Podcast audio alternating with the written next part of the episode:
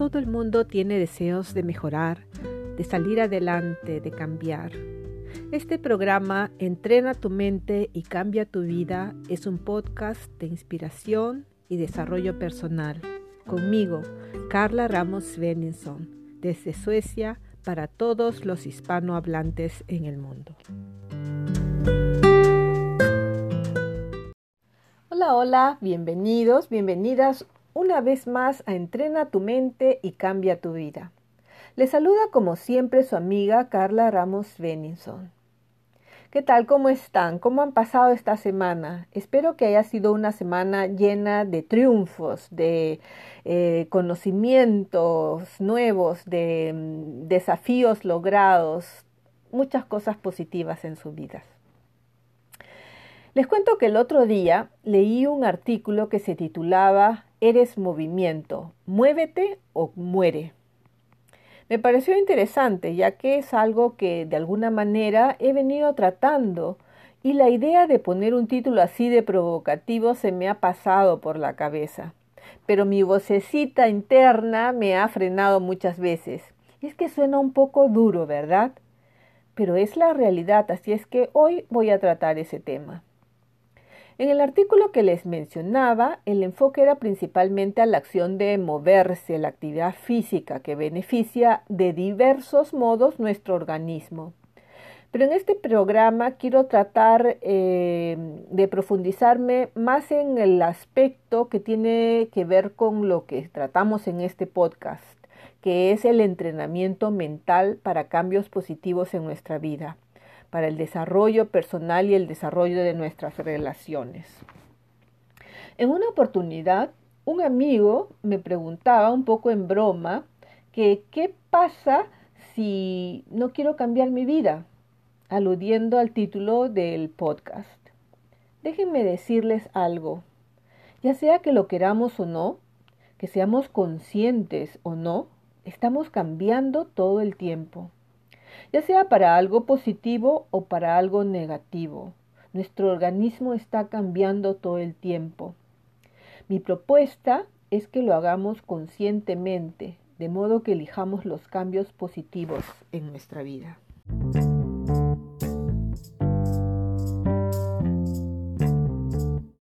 Para quienes me han venido siguiendo desde hace algún tiempo, saben que soy coach y facilitadora para el manejo del estrés.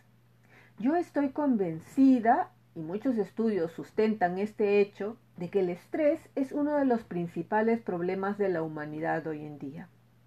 Obviamente no tengo las estadísticas de todos los países, pero por poner un ejemplo, el de los Estados Unidos, que es un país tan grande, con una población enorme, eh, según la Asociación Americana de Psicología, eh, la tercera parte de la población vive en un estado de estrés extremo, mientras que cerca de la mitad, un 48%, considera que su estrés ha aumentado en los últimos cinco años. El estrés está afectando enormemente a las personas, contribuyendo al surgimiento de problemas de salud, relaciones deficientes y pérdida de productividad laboral. Bueno, aquí en, aquí en Suecia, por ejemplo, eh, podemos ver las estadísticas del más del 60% de la causa de enfermedad por la cual las personas eh, tienen, eh, están cesantes, están con licencia del trabajo por causa de su enfermedad, son enfermedades relacionadas con el estrés. El estrés sigue aumentando en todo el mundo y está afectando cada aspecto de la vida de las personas, desde el trabajo a las relaciones personales, los patrones de sueño, los hábitos de alimentación, es decir, eh, la salud en general. Según el eh, psicólogo Russell Newman, director ejecutivo de la APA para la práctica profesional, es un problema bastante grave. Otra de las consecuencias que podemos observar en el, es el aumento del bullying en las escuelas y en los centros de trabajo. La presión que muchas personas experimentan, los miedos a la competencia y muchas otras razones que ocasionan desbalance en sus comportamientos causan estas situaciones que en algunos casos son realmente insostenibles.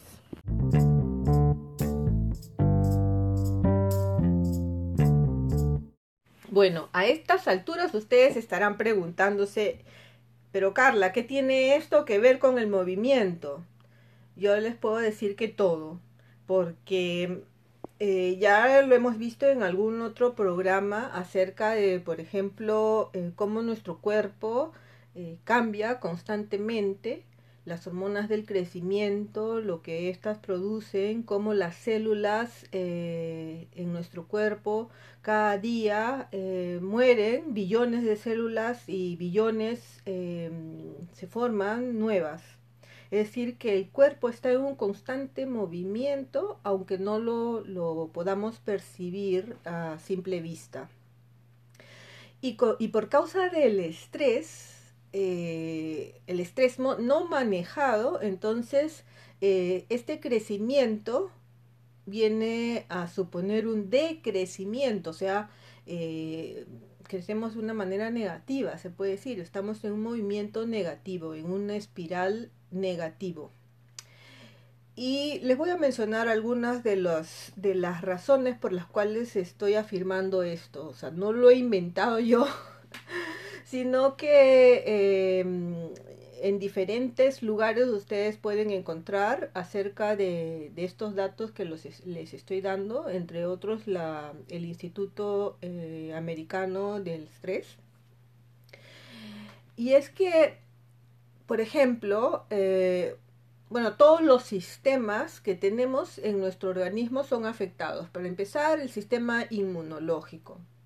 La psicóloga Christine Hatfield de la Universidad de Queen Mary en Londres, en un programa en la BBC eh, Mundo, afirmó que el estrés tiene una gran cantidad de efectos negativos en nuestro cuerpo, porque cuando estás estresado eres más susceptible a contraer enfermedades virales.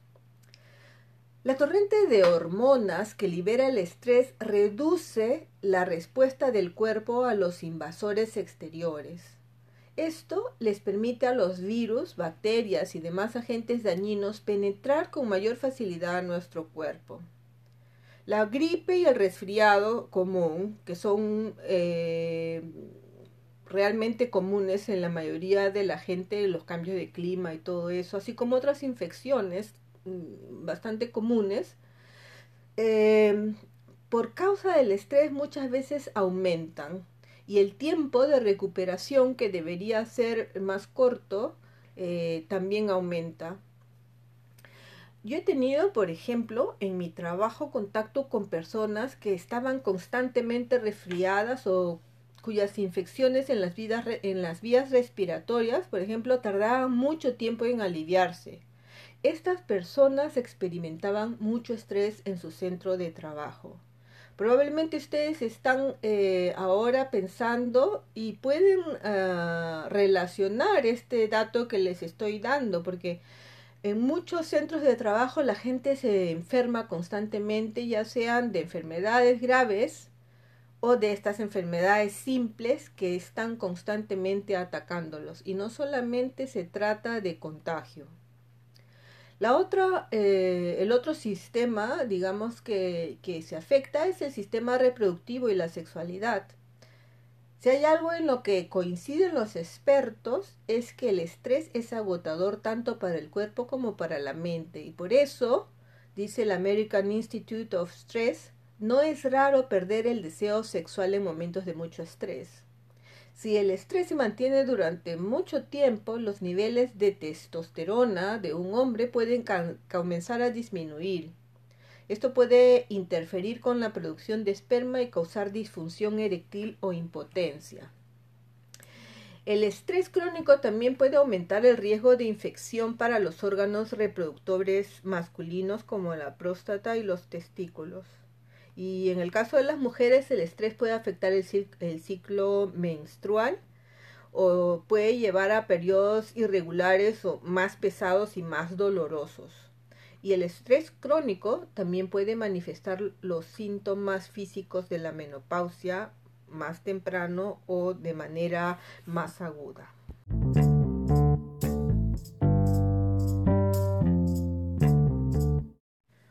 De los sistemas afectados es el sistema digestivo. El movimiento natural de los intestinos se altera cuando se está bajo tensión, lo que puede causar desde diarreas hasta estreñimiento, dependiendo de la persona. También aumenta la acidez del estómago porque se segregan un exceso de jugos gástricos. O sea, no es poco común ver eh, gente estresada que padece de gastritis, por ejemplo.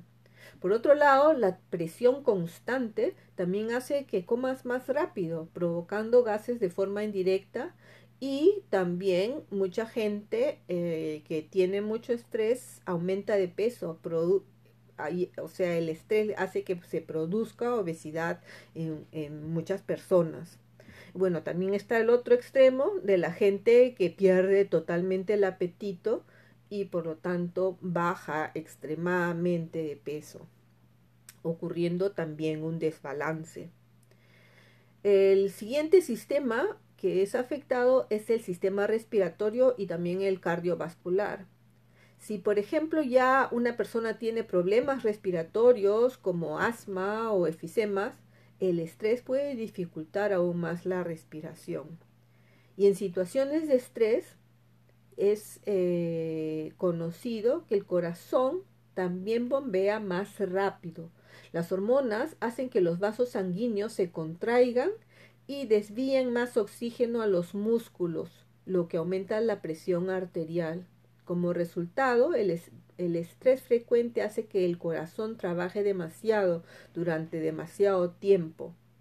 Cuando la presión arterial aumenta, también lo hace el riesgo de sufrir un derrame cerebral o un ataque al corazón, porque está, en nuestro cuerpo está preparado para recibir este impacto en, en situaciones eh, de peligro que, que, que se inician en un momento y terminan. Pero el problema es que vivimos en un estrés constante y por lo tanto este estado de emergencia que está viviendo el cuerpo no, no termina nunca.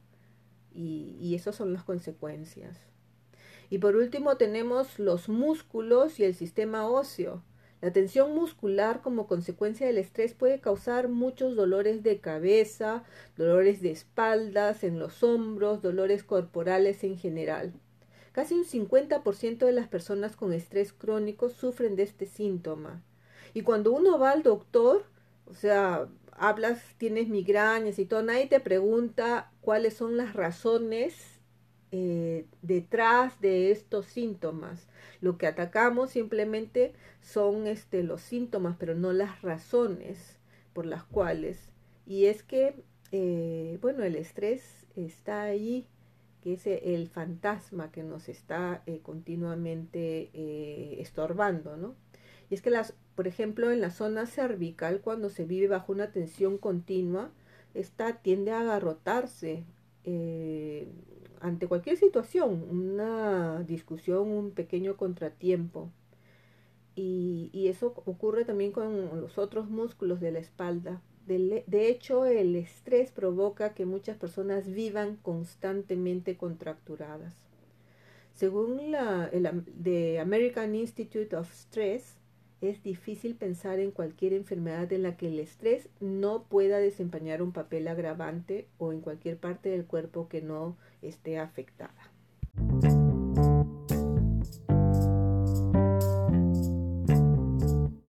Ahora bien, que levante la mano aquel que nunca ha sufrido de alguna forma de estrés o ha sido afectado por el estrés de manera directa o indirecta o no reconoce ninguno de estos síntomas, ya sea en lo personal o de otras personas a su alrededor.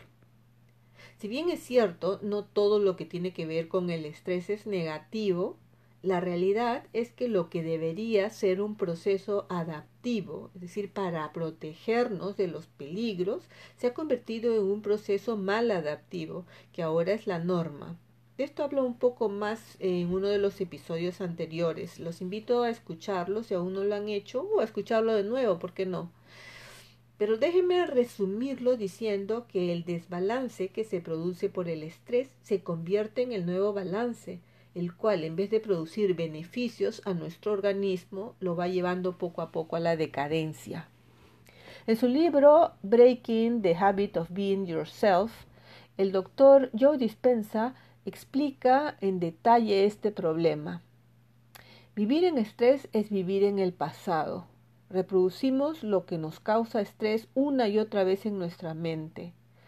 Mientras vivimos en estrés, vivimos en modo de supervivencia. Tenemos una serie de creencias y hábitos aprendidos a lo largo de nuestra vida, la cual nos hace, eh, se nos hace difícil dejar. En la mayoría de los casos, nuestros pensamientos crean la realidad que experimentamos. Es decir, no es necesariamente eh, real puede ser creado simplemente por recuerdos que pensamos que tenemos, que probablemente ni siquiera estamos recordando las cosas de manera eh, correcta o como sucedieron. Y es por eso que necesitamos romper con este hábito del ser que hemos venido siendo y crear una nueva persona con un nuevo estado de ser. El doctor Dispensa también explica esto en su libro eh, Supernatural que él dice que cuando experimentamos un hecho traumático, tendemos a pensar en términos neuronales dentro del circuito de esa experiencia. Es decir, la experiencia se imprime en nuestros circuitos neuronales y tendemos a sentir en términos químicos dentro de los límites de las emociones que nos generó el suceso. De modo que nuestro estado de conciencia cómo pensamos y cómo sentimos queda biológicamente atrapado en el pasado.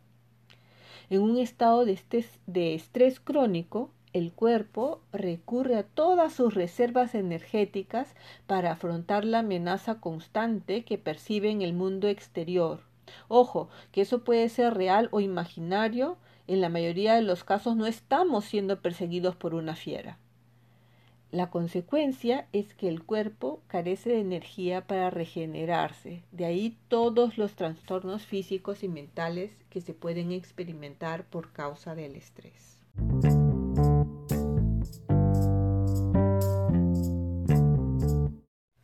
Bueno, empecé hablando de la necesidad de moverse, es decir, de hacer cambios.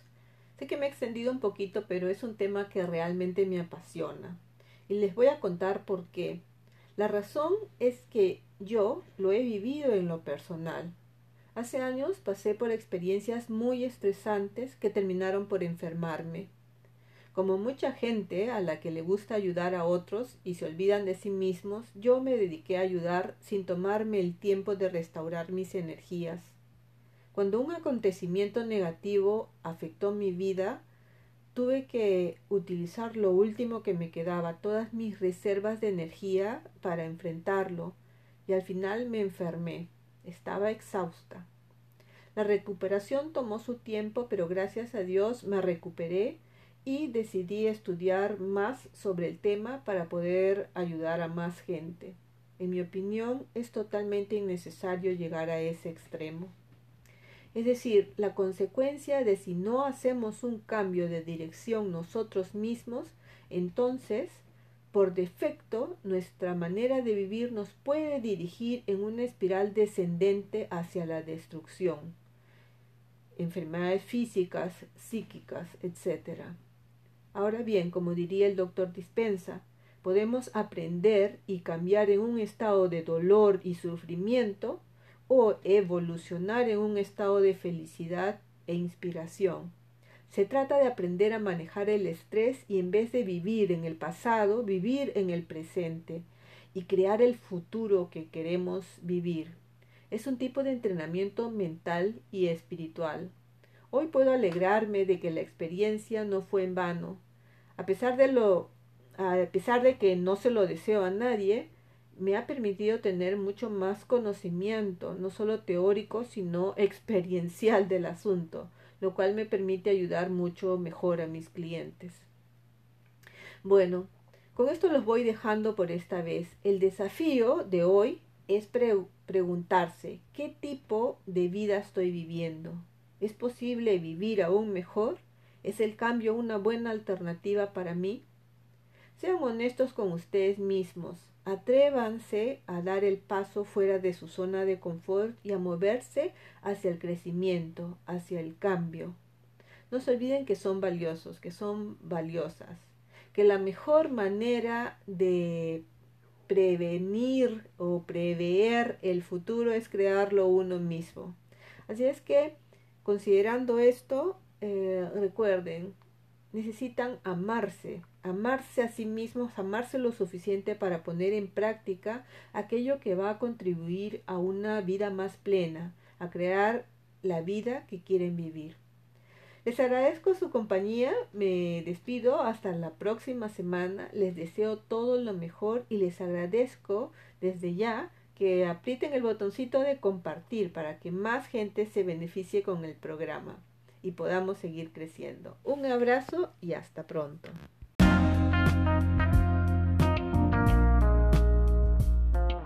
Este fue un episodio más de Entrena tu mente y cambia tu vida con Carla Ramos Beninson. Creativa, renovada y supernatural. Hasta la próxima semana.